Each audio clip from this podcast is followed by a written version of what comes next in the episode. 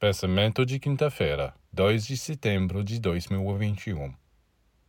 Porque você teve algumas decepções ou aborrecimentos. Às vezes você se fecha e perde seu amor, seu entusiasmo.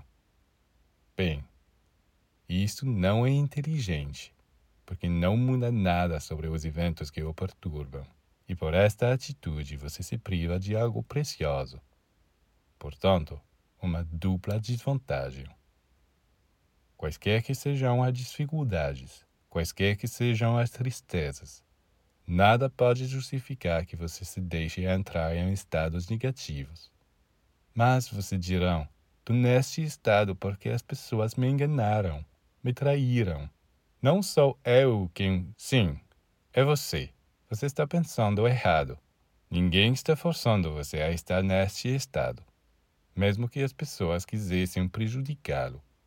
Você não é obrigado a sofrer passivamente sua maldade e acrescentar a esta inconveniência a desgraça de se ressecar.